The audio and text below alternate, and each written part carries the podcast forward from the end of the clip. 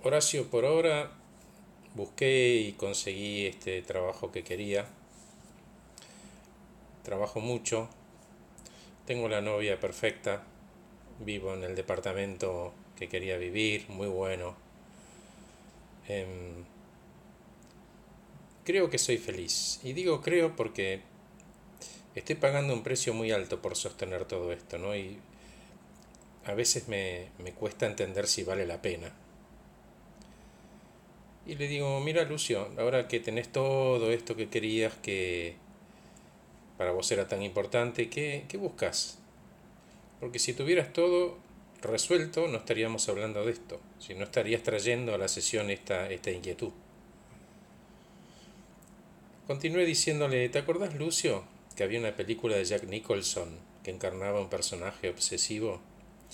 En una de las escenas, un día, el tipo no aguanta más, quiere ver al terapeuta, el terapeuta no tenía turno, va de todas formas con la idea de entrar, acomode lugar y el tipo no lo atiende. En ese momento, cuando se da cuenta de que la puerta no se va a abrir, se da vuelta, mira a todas las personas que están sentadas en la sala de espera y le pregunta, ¿y si esto es todo lo que obtendremos? Como intentando darle un tono miserable a la vida de las personas, ¿no? Como que esto es todo.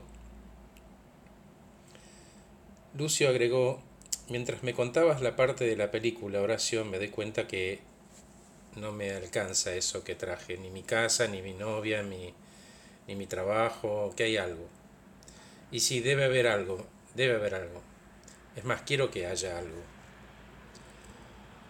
Le digo, Lucio, durante las sesiones hablamos de varias cosas que bien podrían ser las patas de una silla, Suponete que vas a armar una silla y esa silla tiene cuatro patas y esa silla representará tu vida.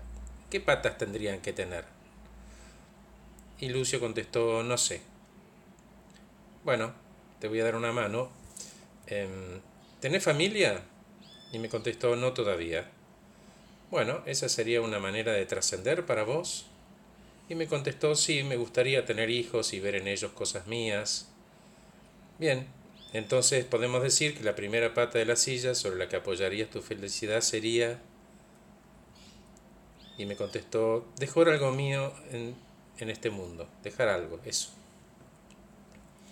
Y le digo, bueno, ok, y si no tuviera que depender de la aparición de hijos, ¿qué se te ocurre que podés hacer para sentir esa trascendencia, ese algo que dejarías?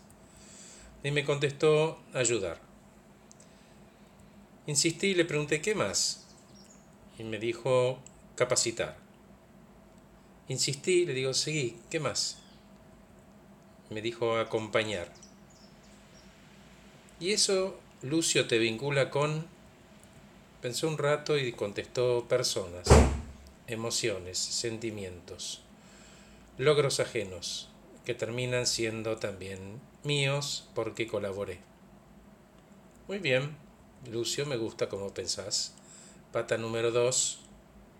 Dale, ayúdame. No sé, Horacio. Bueno, Lucio, sigo proponiendo, te doy palabras que vos mismo repetís acá y vos me decís a qué te remiten. Ahí vamos. Familia, amigos, iglesia, grupo de teatro. Ya sé, dijo Lucio, pertenecer a un grupo con mis mismos intereses, donde me valoran y yo valoro más allá de las diferencias. Y agregué, y que esas personas además puedan hacer algo por vos. Y te voy a contar algo. Quería comprar un adaptador para conectar mi celular a un micrófono para mejorar mis audios. Fui al negocio de Luis, que es quien arregla las computadoras en mi casa hace muchos años. Más allá de que en lo técnico Luis es inmejorable, siempre es un placer hablar con él. Es un tipo que tiene vida interior. Está siempre de buen ánimo, un placer. Fui dispuesto a comprar el aparatito, entré en su negocio, nos saludamos, conversamos un rato, y cuando le mostré el enchufe, justo tenía lo que yo necesitaba. Lo puso en el mostrador y me dijo, llévalo, te lo regalo. Le dije que no, que por favor que me lo cobre. Y Luis se sintió mal, porque yo no aceptaba un regalo de él. Después de tanto tiempo. Justo yo, ¿no? Que predico esto de dejarse ayudar.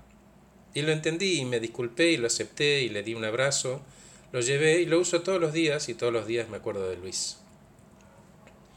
Entiendo, Horacio, parece que a veces lo que hacemos sin darnos cuenta rechazamos gente. No tenemos derecho a hacerlo sentir mal. Al aceptarlo, fortaleciste el vínculo. Bien, Lucio, vamos por la pata 3. Decime, ¿para qué estás en este planeta? Ya entiendo, Horacio, el propósito. Ok, ¿y qué es para vos un propósito? Bueno, ya el otro día entendí que no es mi trabajo, que hay algo superior. Digamos que cuando tengan mis hijos, criarlos con ejemplo para que sean personas felices. Ok, Lucio, de nuevo, corre a tus hijos de este proceso y hacete cargo. Se trata de poner tus fortalezas al servicio de los otros, Lucio. Si hicieras eso, entonces.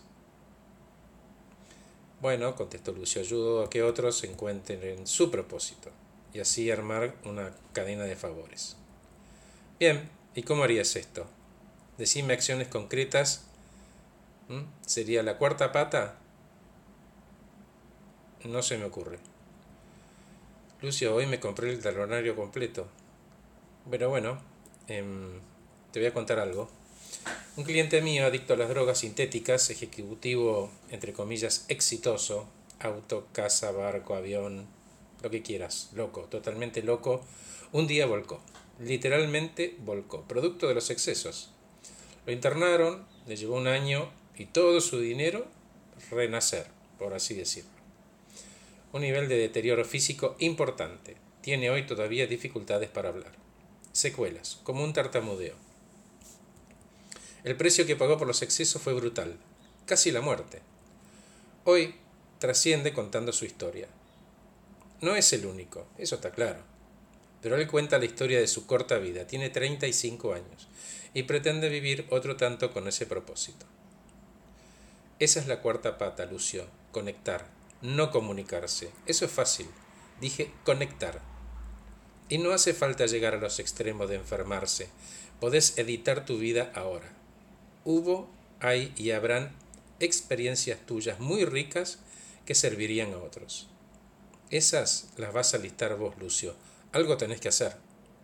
Nos reímos los dos y terminé diciéndole, los tenés porque todos los tenemos. Son, y escucha bien, ¿eh? ese bien que nos sostiene. A mi cliente, el adicto a las drogas, le pregunté, cuando estabas volcando y casi muerto, ¿qué pensabas? ¿En tu barco, en tu dinero? Y me respondió, no, en salir adelante, me di cuenta, me di cuenta que fue toda una tontería. Y quiero ayudar a, a otros a que no lleguen a esto porque no vale la pena. Así que Lucio, querido, construí tu silla porque si las cosas se ponen feas, va a tener mucho sentido que tengas algo sólido en que sentarte. Gracias por escuchar este podcast titulado Ese bien que nos sostiene. Soy Horacio Velotti, acompaño personas eficientes, eficaces y felices. Que estén muy bien.